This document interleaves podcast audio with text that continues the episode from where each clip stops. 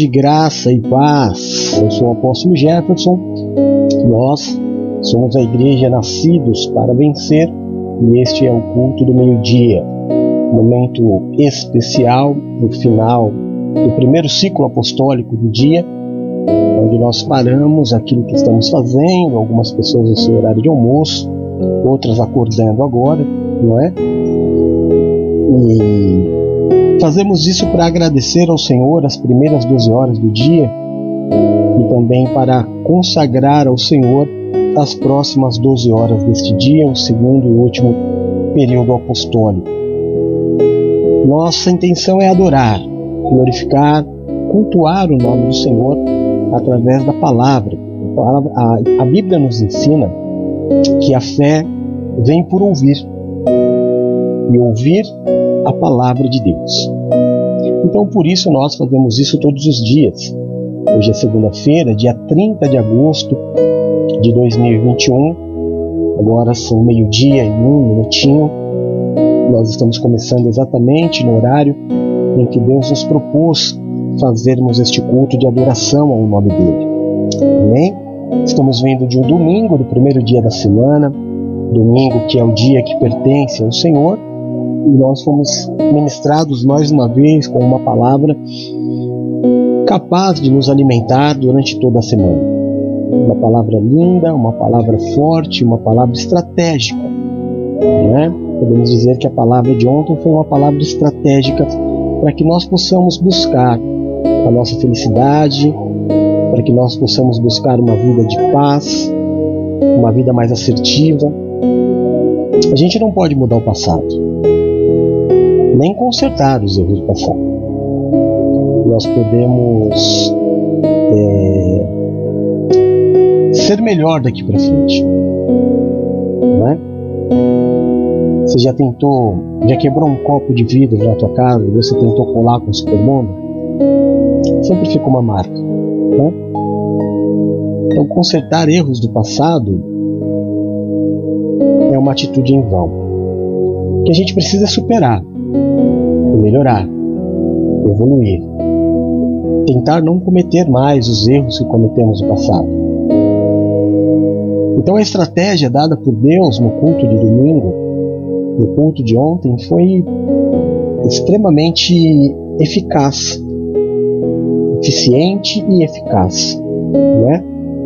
Eficiente porque nos dá um, uma projeção de bem-aventurança pensando bem nos caminhos a serem traçados. Eficaz porque a palavra de Deus ela é eficaz, né? ela sempre se cumpre.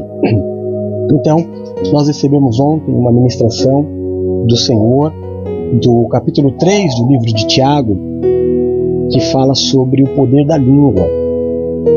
O quanto a boca mal utilizada, ela pode levar alguém à destruição. O texto base de ontem foi Tiago 3, versículo 2, que diz: Todos tropeçamos de muitas maneiras.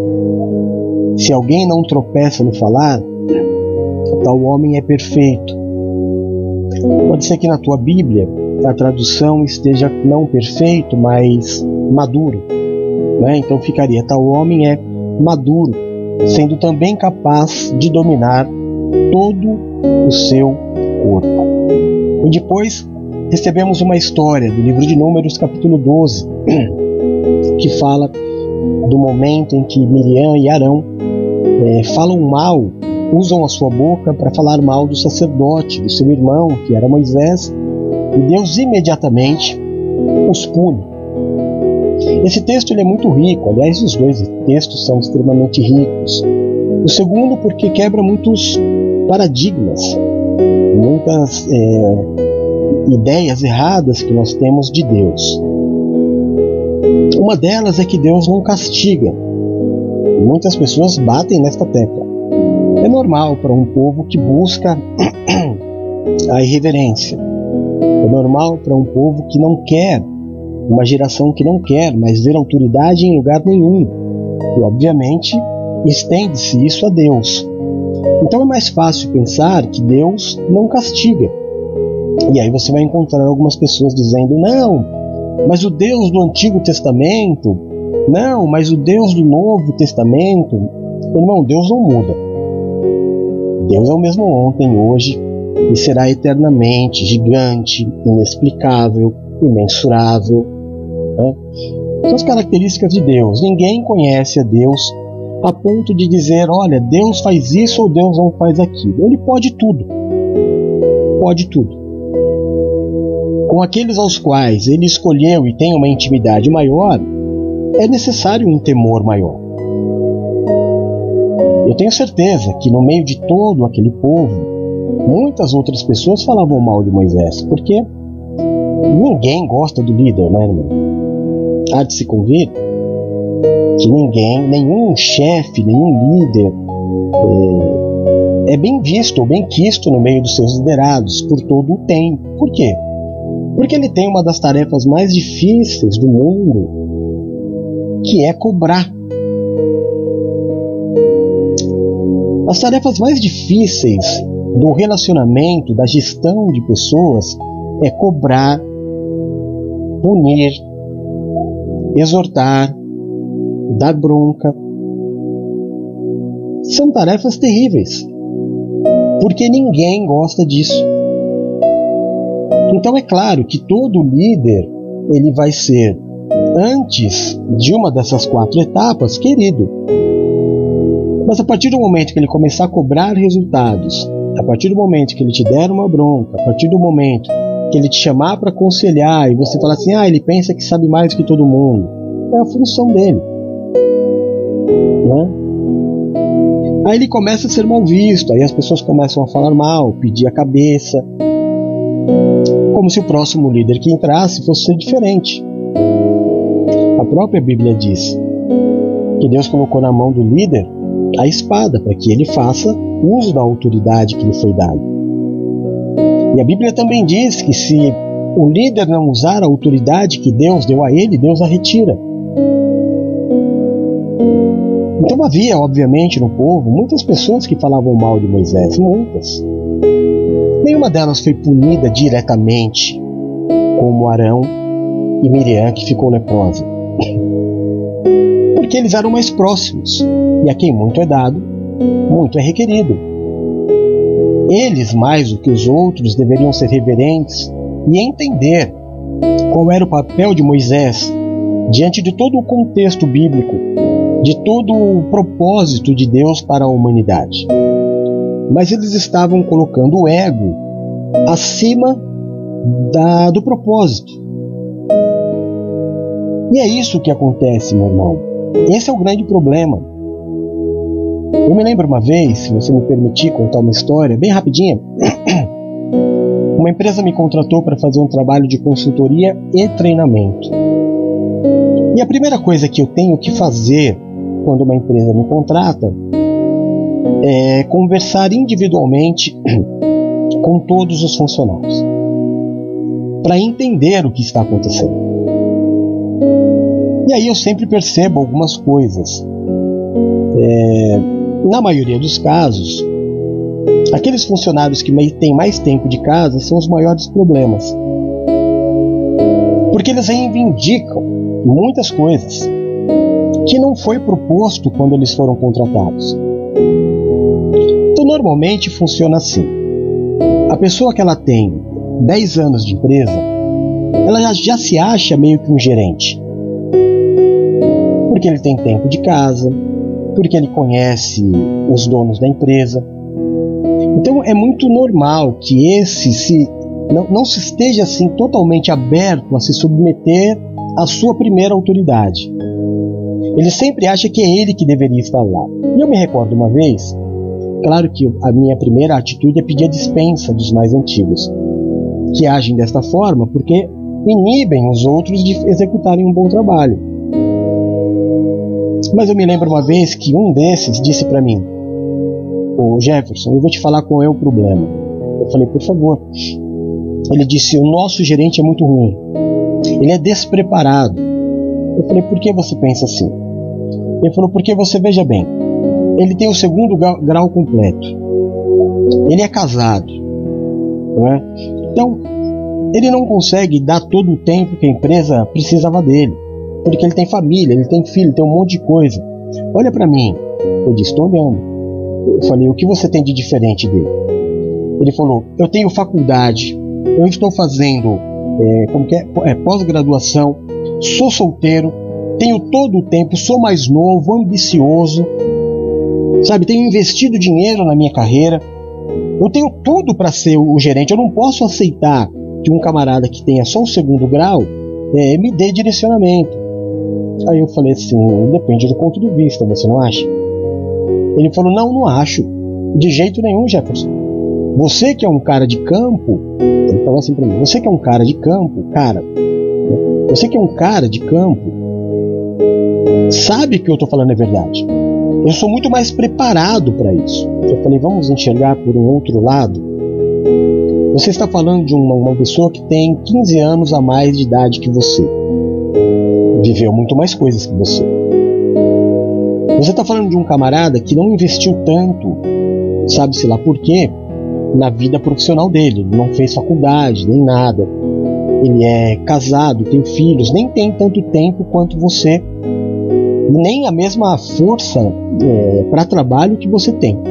Porém, Fulano, tem nada disso, ele conseguiu ser gerente. Já você, com tudo o que você tem, não conseguiu. Então você deveria ao invés de criticá-lo, aprender com ele. Como que alguém, segundo os seus olhos, mais fraco, com menos tempo, mais velho, sem a capacidade é, acadêmica que eu tenho, chegou e eu não cheguei? Então, você há de convir comigo que existe nele uma capacidade superior que você deveria ter aprendido ao invés de criticá-lo. Mas os teus olhos estão muito no cargo, então você não procurou saber quais são as qualidades, você está procurando nele os defeitos para tentar miná-lo. E é por isso que você não chega. O problema está na comunicação. Não de você para com ele, de você para com você mesmo. Então, essa questão da autoridade, ela é muito complicada. Mas eu tenho também que te dizer, irmão, que é natural. Todos nós que estamos aqui já ficamos bravos com a nossa autoridade. Já ficamos sim. Todo mundo que está me ouvindo. Você já ficou bravo com o teu pai quando ele te disse um não. Né? Você já ficou bravo com a tua mãe quando ela te disse um não. Quando você pediu para ir naquela festa e aí aquela famosa frase te foi dita, né? Quando você disse, mas mãe, todo mundo vai, e ela disse, você não é todo mundo. Todos nós ouvimos essa frase. E quando a gente ouve essa frase, o sentimento dentro de nós não é bom. Nós estamos querendo explodir de raiva. Porém, existem dois tipos de pessoa. Aquele que sente, aquele que se ira, sente a ira e peca ao falar. A Bíblia diz: ireis, mas não pequeis. Então eu sinto a ira, eu sinto a raiva, os hormônios tentam tomar conta de mim, eu entro em ebulição por dentro. É aquele momento, sabe, irmão, que vem aqui, as pessoas falam: Olha, estou por aqui para falar. Não fale. São dois tipos de pessoa. A que normalmente vai chegar ao sucesso porque soube falar na hora certa e com a pessoa certa, e aquela que não conseguiu chegar em lugar nenhum porque não soube falar na hora certa, nem da forma certa. O tema de hoje ele é polêmico, não é? é? Deixa eu colocar aqui. O primeiro tópico do domingo, já que nós estávamos falando sobre o homem que controla sua boca é perfeito ou é maduro, Deus nos deu seis dicas para que nós sejamos bem-sucedidos na nossa vida. A primeira delas é saber com quem nós estamos falando. Por exemplo, eu, a minha característica sempre foi a seguinte, minha mãe sempre falava isso. Minha mãe não era fácil não. Minha mãe era uma pessoa bem difícil, maluca. Né? Minha mãe era doidona. Fazia umas coisas muito, muito loucas. Me deixava muito irado, não só eu, como meu irmão. Mas eu aprendi mesmo com o meu irmão. Essa é a verdade. Foi uma coisa de aprendizado desde pequeno. Eu nunca vi o meu irmão abrir a boca para questionar minha mãe. Por mais errado ou absurdo que seja o que minha mãe estivesse falando, ele sempre me ensinou: é a mãe. E eu cresci assim. Então eu sempre cresci, calado. A minha mãe falava tudo que ela tinha que falar e eu ficava quieto, entendendo que ela é a mãe. Certa ou errada, ela é a mãe, ponto final. E isso me fez muito bem na vida. Isso fez com que eu tenha trabalhado muito pouco em empresas diferentes. Eu praticamente trabalhei em uma empresa na minha vida toda. Depois trabalhei para mim. É, isso fez com que eu ficasse 25 anos em um mesmo ministério, passando por tudo. Porque nada é fácil, irmão. Eu não vou falar para você aqui, ah, a igreja é difícil. Não, todo lugar é difícil permanecer muito tempo se você não for maduro. Se você não souber controlar a tua boca. Se em tudo você achar que você deve falar, que você deve expor, mostrar o que você não gostou, que você tem que questionar, você não vai muito longe. Porque ninguém gosta. Nenhum líder gosta de questionador. Deus não gosta de questionadores. Há, um, há uma explicação muito, muito clara, muito óbvia. Por que era Moisés o preferido de Deus e não Arão e Miriam? Porque o texto começa, irmão. Eu não vou ler para você porque é um texto grande, mas acredita em mim, depois você pode ler. O texto começa com Miriam chamando Arão para falar mal de Moisés. E o papo é assim: Deus não fala com a gente também? Nós não somos sacerdotes também? Por que Moisés se acha diferente? Quem foi que disse que Moisés é diferente de nós? Por que, que ele tem que ser autoridade sobre nós? Nós fazemos tanto quanto ele. E a palavra diz que Deus ouviu. Para azar deles. E Deus aparece imediatamente e chama os três para uma reunião. E leva os, chama os três para um lugar chamado tenda do encontro, tenda da reunião. Chama Arão e Miriam e explica por que, que Moisés é, é escolhido. Explica tudo para Miriam. O grande motivo, irmão, é que Moisés, Deus diz, Moisés é o mais é, calmo de todos os seres humanos. Mas não é calmo a tradução, a tradução é outra, é manso. Sabe o que é manso, irmão? Manso é assim: Deus chamava Moisés para conversar, Moisés se prostrava. E Deus falava tudo o que ele tinha para falar. Mesmo que Moisés não concordasse, Moisés permanecia em reverência ao Senhor, ouvindo Deus. E isso agradava a Deus. Agora, se Miriam estivesse no lugar de Abraão, de, de Moisés, tudo que Deus dissesse que ela não concordasse, ela ia falar assim: Mas eu posso falar? Mas e se fosse assim? Mas e se nós fizéssemos diferente? Afinal de contas, se o Senhor está me dando autoridade, eu não posso ser aqui um papagaio, né? Se o Senhor me levantou como autoridade, eu preciso ser autoridade. Eu não vou ficar aí falando só o que o Senhor quer que eu fale. Então era melhor, irmão, que ela permanecesse sendo mais um.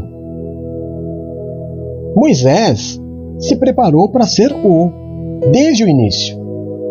Quando foi colocado numa, num cestinho, quando foi criado no reino, quando recebeu uma educação diferenciada, quando aprendeu o que é autoridade, porque lá no reino de Faraó ele aprendeu o que é autoridade. Então ele sabia lidar com autoridade. E Deus se agradava da forma com que ele, é, Moisés, se, se colocava diante de Deus. Questionador não vai muito longe em lugar nenhum. Nenhum. Nenhum líder gosta de questionamento, de rebeldia, de, de, de pessoas que fazem, é, sabe, junção do mal. grupos paralelos de WhatsApp, ninguém gosta disso. Então, a primeira dica que Deus nos deu, espiritual, claro que não é uma dica humana, é dica bíblica. Antes de você abrir a sua boca, procure saber com quem você está falando. Porque não existe autoridade que não tenha sido constituída por Deus, e a Bíblia diz que aquele que se levanta contra a autoridade está se levantando contra Deus. Ah, mas e daí, apóstolo? Nós estamos vivendo na graça. A gente não tem mais isso de, de, de Deus punir, de Deus castigar. Irmão, presta atenção, Deus não muda. Eu não vou dizer para você que você aí na tua casa, acabando o culto, se reúna com a tua família e comece a falar mal de mim e que Deus vá entrar aí na tua casa, até porque você não é, é Arão nem Miriam, né? Deus não vai entrar, invadir a tua casa e falar: olha, fique leproso. Não, acho muito difícil porque Deus não te deu tanto assim para te cobrar tanto assim. Graças a Deus. A quem muito é dado, muito é requerido. Mas uma coisa é fato: Deus vai se afastar de você. Porque existem seis coisas que Deus odeia. Mas existe uma sétima que Deus abomina, que é aquele que causa divisão entre os irmãos. O que Miriam estava fazendo? Colocando Arão e o povo contra Moisés. Deus abomina. Primeira dica de Deus, saiba com quem você está falando, baseado nesse texto que está passando aqui embaixo de Colossenses 4, 6, eu vou ler para você rapidinho, nosso horário é bem curto, né? Que a vossa palavra ela seja agradável, temperada com sal, para que saibais como vos convém responder a cada um. Ou seja, dependendo da pessoa, tenho que responder de uma forma. Assim, apóstolo? Eu tenho que ser o mesmo com todo mundo. Sim, irmão, na tua essência. Mas em relação à autoridade, você tem que ser diferente. Então eu vou voltar a te dar um exemplo para você compreender o que o apóstolo está dizendo. Eu te dei o exemplo da minha mãe. Qual deve ser o posicionamento de um filho para com o pai e a mãe? De autoridade? Não, de total submissão. Então, diante da minha autoridade, eu sou a mesma pessoa educada, gentil. Porém, eu sou um gatinho. Agora, diante dos meus filhos, se eu for um gatinho, os meus filhos serão terríveis para o mundo. Se eu for um gatinho, meus filhos não serão boas pessoas para o mundo. Então, com os meus filhos, eu sou a mesma pessoa, gentil, educada, porém um leão. E assim, vai em todas a, a, a, as áreas da minha vida. Na minha vida profissional, eu preciso saber com quem eu estou falando. Eu estou conversando com um companheiro de trabalho, eu estou conversando com é, uma pessoa que está abaixo de mim, na grade hierárquica da empresa, eu estou conversando com alguém que está acima de mim, sou a mesma pessoa, educada, gentil, porém, dependendo do grau que eu esteja, com quem eu esteja falando, com alguns eu tenho que impor a minha autoridade e com outros eu tenho que ouvir. Vou te dar dois exemplos. Deixa eu achar, né? No livro de João, capítulo 4, conta a história da mulher samaritana. É, vocês sabem, né? Jesus passou, pediu água para ela, né? E aí tem uma conversa. No versículo 9 diz assim: A mulher samaritana lhe perguntou: Como o Senhor, sendo judeu, pede a mim, uma samaritana, água para beber? E aí tem entre parênteses uma explicação bíblica, porque os judeus não conversam com os samaritanos. Jesus lhe respondeu: Se você conhecesse o dom de Deus e quem lhe está pedindo água, você lhe teria pedido e ele lhe teria dado a água da vida. Jesus está dizendo para ela: Você não sabe com quem você está falando. Se você soubesse quem está diante de você, as tuas colocações de palavras seriam diferentes. Porque diante dela estava tudo o que ela sempre precisou na vida, porque Jesus é tudo. Quando ela cai em si, e ela realmente vê que diante dela está o Messias, ela fica doida e ela sai chamando todo mundo. Então ela teve duas formas de tratar Jesus. Uma, quando ela achou que ele era um inimigo. Estranho. Você, judeu, falando comigo que sou mulher e samaritana? O Senhor disse assim: Não me rotule. Não me rotule, que se você soubesse quem lhe pede água, você me pediria água da vida e nunca mais voltaria a ter sede. Às vezes a gente perde, perde oportunidades por não saber com quem a gente está falando.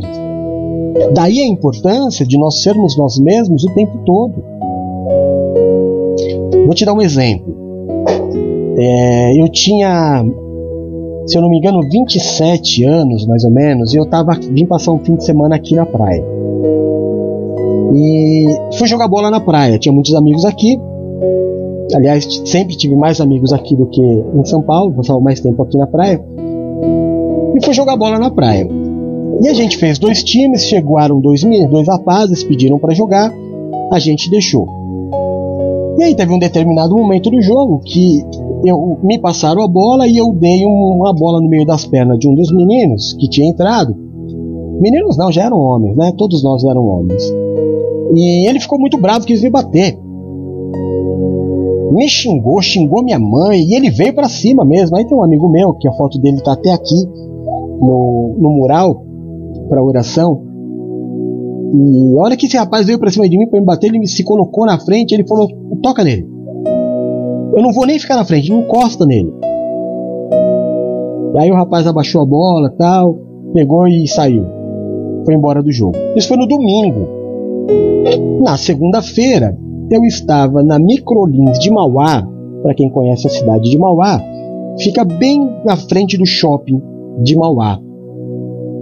Microlins era uma escola de informática que tinha me contratado para fazer contratação de pessoal, seleção e contratação.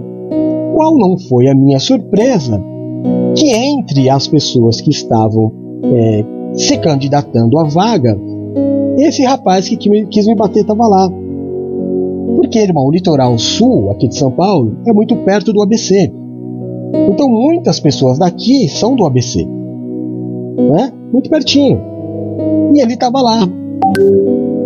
E aí, na hora da entrevista, ele até foi bem. Mas quando terminou a entrevista, ele tinha certeza que ele seria aprovado. Eu dei, devolvi o currículo para ele e falei: Eu te agradeço. É uma próxima oportunidade a gente te chama. Ele falou assim: Mas como? Deve ter algum engano. Eu me preparei muito, eu estou muito bem para a reunião, eu fui muito bem na seleção. Você pode me dizer qual é o motivo? Eu falei: O motivo não é de hoje, o motivo foi ontem. Ele falou, ontem, mas ontem eu nem estava aqui, ontem eu estava na praia. Eu falei, pô, é verdade. Você lembra de um rapaz que você quis brigar? Aí ele arregalou só para te mostrar o quanto é verdadeiro esse fato de que nós devemos procurar saber com quem nós estamos falando. Tenho uma outra história de, de futebol. Se você prefer, se permitir, eu vou te contar. É, quando eu estava com o Bispo Laerte, Bispo Laerte, nosso irmão, né, que todo mundo conhece, o Bispo Laerte ele tinha a igreja dele, ficava na orla da praia, bem na orla da praia. A, a igreja estava na areia da praia mesmo. A parte de trás, da, a porta de trás da, da igreja, você saía no mar. E quando dava toda quarta-feira, nós marcávamos, né? Quarta-feira à noite, após o culto, Todos os pastores vinham das igrejas, os membros que queriam também, e a gente ia para a Praia de Santos, ali no José Menino, jogar futebol. E a gente fazia os golzinhos e aí a gente jogava. E aí tinha um, um senhor que ele era o, o pai de um menino. Eu nem me lembro o nome dele agora. Eu sei que ele jogava porque ele era o pai do, de um dos meninos que jogava com a gente, mas ele não frequentava a igreja, porém ele era cristão. Ele era cristão e jogava bola com a gente. A gente chamava ele de tio não sei o que. Mas eu acho que ele tinha um pouquinho mais de idade que eu, mas a gente chamava ele de tio não sei o que. É, vou lembrar o nome dele até o, até o final. E jogava bola e brincava, às vezes no mesmo time, às vezes em outro time, e eu sempre o tratei com muito respeito, e ele sempre me tratou com muito respeito por eu ser pastor, e eu cuidava da parte daquele ministério que tratava de profissionais. Nessa época, em 2010, aqui no litoral, é, o Carrefour era o mercado, o hipermercado que tinha o, monopólio de todo o litoral. Então só existia Carrefour em todo o litoral. O que hoje é Extra, antigamente era Carrefour. Né? Só tinha o mercado do Carrefour. E aí, por telefone, eu entrei em contato e o representante do Carrefour do litoral, ou seja, o cara que comandava a rede de Carrefour de todo o litoral, conversei com ele e ele ia vir fazer uma palestra. Fechou tudo direitinho. No dia da palestra, eu tô lá sentadinho, aguardando. Chega o tio, é, esqueci o nome, tio Paulo. Chega o tio Paulo. Aí, poxa, primeira vez que eu tinha visto ele na igreja. O filho dele não, o filho dele estava sempre. Mas a primeira vez que o tio Paulo estava lá. Aí eu fui, sentei do lado dele e falei, poxa, que legal ter você aqui. Ele falou, não, tinha que vir, né? Não ia fazer desfeita. Eu falei, você gosta de palestra? Ele falou, gosto, mas é, hoje eu vou fazer. Irmão, eu tomei um susto. Eu falei, como assim? Ele falou, você não me ligou? Pedindo para eu vir fazer a palestra? Eu falei, você que trabalha no Carrefour? Ele falou, sou eu. Eu jogava bola a vida toda com uma pessoa que mandava em toda a rede do Carrefour do litoral, ou seja, o cara de uma autoridade, de um poder absurdo, e eu não sabia. Porém, o respeito com o qual eu o tratava, sem saber quem ele era, e o respeito que ele me tratava por ser pastor, fez com que esse momento acontecesse.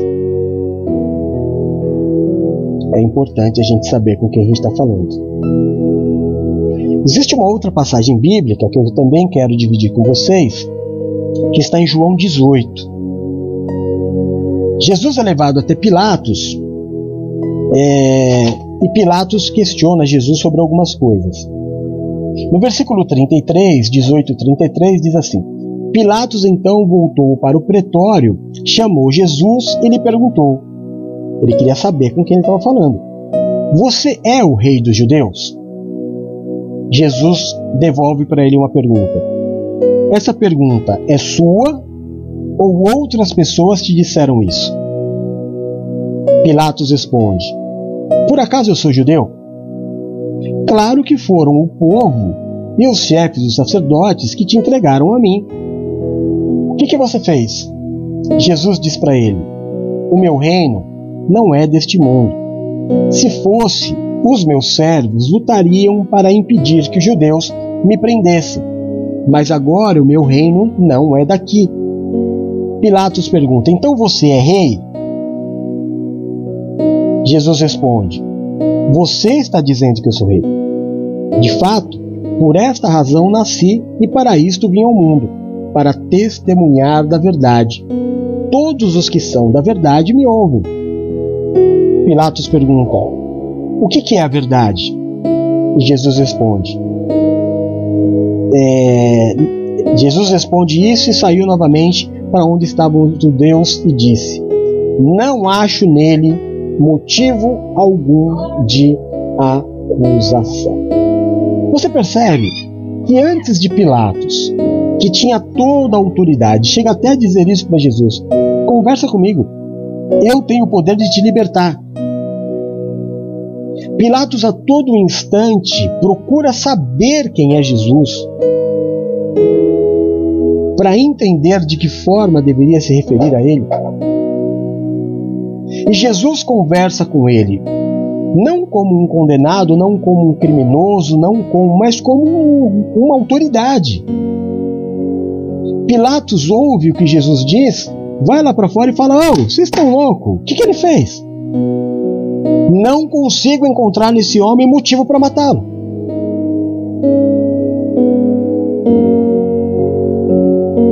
Você já pensou se Jesus fala tudo que ele gostaria de falar? Você já imaginou? Mas Jesus coloca uma, um grande ponto de interrogação na cabeça de Pilatos. Pilatos não agride Jesus, muito pelo contrário. Pilatos passa a temê-lo. Eu lavo as minhas mãos, a responsabilidade é de vocês. Eu não quero confusão com esse homem. Querendo dizer, olha, certamente vocês não conhecem, tem algum engano aí, mas é o que vocês querem, que seja feito do jeito que vocês querem. A gente perde muito na vida, sabe, irmão? Quando a gente não se dá o trabalho de querer dar certo na vida. Quando a gente fala assim, é, sabe quando a gente nivela todo mundo do mesmo jeito? Mas apóstolo, todo mundo é igual. Sim, irmão, perante Deus, todo mundo é igual. Agora, perante o próprio Deus, ele constituiu pessoas com autoridades diferentes. Toda a criação é feita desta forma. Deus fez, por exemplo, o Sol, o Sol, como uma estrela de fundamental importância. Sem o Sol não existe vida. Nenhuma outra estrela, ou seja, existem vários Sol, vários sóis, né? Em cada galáxia tem um Sol. O nosso Sol é o menorzinho deles. Mas sem o Sol não existe vida. Porque seria tudo gelo. Tudo gelo. Não daria para viver. Deus criou outros planetas que você pode dizer assim, uns maiores, outros menores, né? Plutão lá no fundo, lá no fundo da rabiola, né? Se você vê os planetas imaginando um pipa, o Sol é o pipa, o resto é a rabiola, né? Deus fez a Lua para girar em torno da Terra, para que a Terra tenha equilíbrio, para que a Lua sirva de iluminação.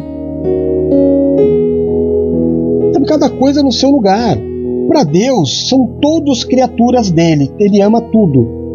Deus ama tudo o que ele fez. Mas para cada um deu uma função, uma autoridade diferente.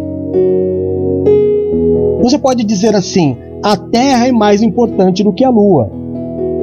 Não. Não é. Porque a Terra só existe porque a Lua gira em torno dela. Porque se você tirar a Lua, acaba o planeta. Se você tirar qualquer planeta dos outros que estão na nossa Via Láctea, ou no nosso sistema solar, qualquer um que você tirar, vai tirar o, o, a Terra do lugar que ela está, e aí vai todo mundo morrer. Então, tudo harmoniosamente montado. Tamanhos diferentes, formas diferentes, um de terra, outro de gelo, outro de gás, cada um no seu outro de fogo, um para habitar, para que o ser humano habitasse, mas um depende do outro,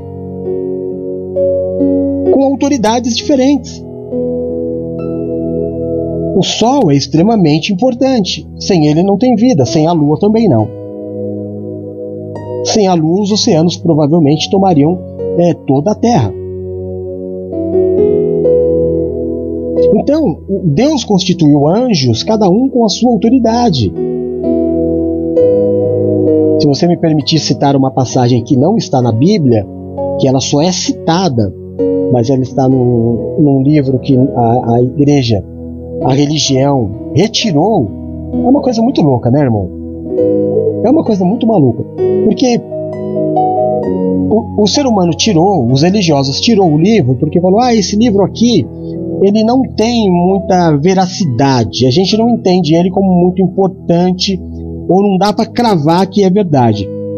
Que é o livro que conta da batalha do anjo Miguel com Satanás pelo corpo de Moisés. Isso não está na Bíblia. mas é citado pelo apóstolo na Bíblia. Então, se o apóstolo cita esse fato, irmão, esse livro deveria fazer parte do canon bíblico. Mas tudo bem, não estamos aqui para falar sobre estas coisas, né?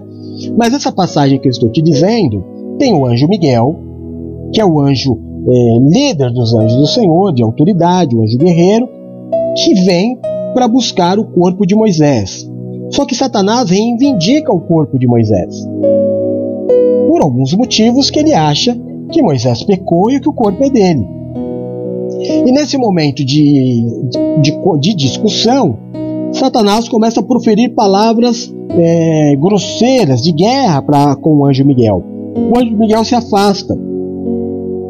Mesmo sendo um anjo de Deus, líder do exército dos anjos de Deus, é, estando a, a mando de Deus, ele diz que o Senhor te repreenda. Porque na criação, Deus deu a Satanás mais autoridade. E ele sabia com quem ele estava falando. Toda a criação foi feita assim. Deus constituiu o ser humano todos iguais, mas alguns deu mais autoridade. Autoridades de governo, autoridades de senhorio, autoridades de liderança. E que eu preciso aprender a falar com cada um deles. A rebeldia não vai te levar a lugar nenhum. Mas a educação vai abrir muitas portas. Sim, é uma questão de educação. Respeitar os mais velhos, respeitar as autoridades é questão de educação, vem de berço. E é algo que nós precisamos inserir na nossa vida o mais rápido possível. Porque quanto mais nós agradarmos ao Senhor com a nossa vida, mais próximo de Deus nós estaremos. E quanto mais próximo de Deus nós estivermos, mais probabilidade de as coisas darem certo na nossa vida nós teremos. Pensa nisso. Deus é contigo. Amém? Senhor nosso Deus e nosso Pai. É no nome do Teu Filho Jesus Cristo, Senhor, que nós nos colocamos como igreja. E fazemos isso para declarar Jesus Cristo como nosso Senhor e nosso Salvador. Fazemos isso também para declarar que o Teu Santo Espírito habita em nós. E que se não for o Senhor que esteve ao nosso lado quando os homens contra a nossa vida se levantaram, certamente teríamos sido reduzidos a nada. Mas foi pela tua graça, pela tua paz e pela tua misericórdia que nós permanecemos de pé. Por isso, Senhor, neste princípio de tarde, prostrado aos teus pés, nós queremos declarar a Ti que muito do que há no nosso coração necessita ser mudado. Queremos pedir perdão a Ti pelos nossos pecados, pelas nossas falhas. Te pedir, não se afasta de nós por causa dos nossos erros. Perdoa os nossos pecados, assim como nós nos esforçamos a perdoar aqueles que pecaram contra nós. Tira, Deus de amor, de sobre nós o julgo, a acusação, o peso, a maldição causada pelo pecado e nos habilita a vivermos a Sua vontade que é boa, é perfeita e é agradável. Que o Senhor seja o grande diferencial nas nossas vidas. Que o Senhor seja o nosso escudo e a nossa fortaleza. O socorro bem presente na hora da nossa angústia. Que caiam mil ao nosso lado, dez mil à nossa direita, mas que nós não sejamos atingidos, porque aos teus anjos o Senhor dará ordem ao nosso respeito para nos livrar e nos guardar. Livra-nos, Senhor, daquilo que é mal, daquilo que é mortal. Nos permite habitar no esconderijo do Altíssimo, à sombra do Onipotente nos coloca debaixo das tuas asas e nós estaremos seguros. Livra-nos, Senhor, eu te peço, dos acidentes, das tragédias e das fatalidades. Livra-nos da tristeza, da angústia, do fracasso e da falência. Livra-nos das dores e das enfermidades. Tira do nosso caminho o homem violento, sanguinário e sem valores. Afasta de nós a violência deste mundo tenebroso. Nos livra de roubos, de assaltos, de balas perdidas. Nos livra da inveja, da feitiçaria e de toda obra de macumbaria que praga alguma chegue até a nossa tenda. Que o Senhor mesmo repreenda toda a vontade do inferno de roubar, de matar e de destruir. Que o Senhor nos dê vida e nos dê vida em abundância. Deus Todo-Poderoso, Jesus Cristo, eu te peço, aonde chegar nesta tarde o som da minha voz, Aonde chegar a imagem deste culto, eu te peço, toca, cura, restaura e liberta. Levanta o cansado, o abatido e o prostrado, faz obra de milagres. Onde houver um servo teu clamando pela cura, clamando pelo aliviar de uma dor, eu clamo a ti, Jeová Rafá. Visita os teus filhos e cura. Alivia-os da dor, eu te peço. Onde houver um servo teu, meu Deus, clamando por um suprimento sobrenatural, clamando pelo pão deste dia, clamando, meu Deus, por uma porta de emprego aberta, pelos teus filhos que clamam, meu Deus, por um aumento de salário, por novos clientes, por uma promoção. Olha pelos teus filhos, meu Deus, que têm valores retidos na mão de clientes, na mão da justiça. Libera, meu Deus, aos teus filhos, advoga esta causa, Jeová Jireh é o teu nome. Olha, Pai de amor, pelos teus filhos que estão entristecidos, abatidos, desmotivados, tomados, meu Deus, pela tristeza e pela solidão, atacados pela síndrome do pânico, pela depressão, meu Deus, pela angústia. Coloca do teu Espírito Santo Consolador sobre a vida de cada um, dá a eles o teu alívio. Em nome de Jesus eu te peço. Oro, Pai de amor, por este mural. Oro pela minha família. Oro pela igreja. Oro pela vida dos meus irmãos. Eu te peço, Deus de amor. Toca, cura, restaura e liberta. Guarda, protege e livra do mal. A minha esposa Valéria, minha filhinha Bruna, meu filho Rodolfo. Abençoa, guarda, protege e livra do mal a Bispa Paula, a Bispa Silmar, o Bispo Edu, a Bispa Nina, a Bispa Adriana, a Presbítera Luciana. Abençoa, guarda, protege e livra de todo mal, Senhor. O Adriano, sua casa e toda a sua família, a Vânia, sua casa, toda a sua família. A tia Lu, a tia Glória, guarda, protege livra do mal, faz a tua obra. Neste mural, meu Deus, sobre cada vida aqui representada, cada família, liberta dos vícios, liberta das drogas, liberta do álcool, liberta da prostituição, tira a loucura, tira a mulher estranha, restaura as famílias, faz a tua obra, derrama o óleo da tua unção, Pai. Cura, cura cada um dos teus filhos que aqui está, derrama sobre eles o teu Espírito Santo, eu declaro, Pai. Cada vida, cada família deste mural, colocada diante do Senhor, debaixo das tuas asas, para que eles vivam os seus livramentos, para que eles vivam o teu amor, para que eles vivam a tua promessa, para que eles tenham contigo um encontro que mude as suas vidas. Liberta, meu Deus, estes teus filhos da religião, da opressão. Liberta, meu Deus, os teus filhos que estão sendo explorados por pessoas mal intencionadas. Dá liberdade aos teus filhos para que eles possam viver a vida que o Senhor propôs a eles. Em nome de Jesus. Muito obrigado, meu Deus, por mais um dia de vida. Muito obrigado, Senhor, por mais uma oportunidade de fazer o que é certo. Obrigado por não nos abandonar. Obrigado por não desistir de nós. Eu sou do meu amado e o meu amado é meu. Não há sentimento maior que habite dentro de mim do que o sentimento de amor que eu tenho por ti, Senhor. Seja bendito, louvado e glorificado o teu nome sempre. Obrigado. O Senhor é o meu pastor e nada me faltará. Agindo Deus na minha vida, quem impedirá? Eu tudo posso naquele que me fortalece, porque Deus é fiel. Que esta oração suba ao seu trono, meu Deus, como o cheiro de um incenso agradável. Que por um momento as nossas vidas possam te agradar. Recebe a honra, a glória, o louvor, o domínio e a majestade. Nós oramos o nome santo e poderoso de Jesus Cristo. Amém e amém. Graças a Deus.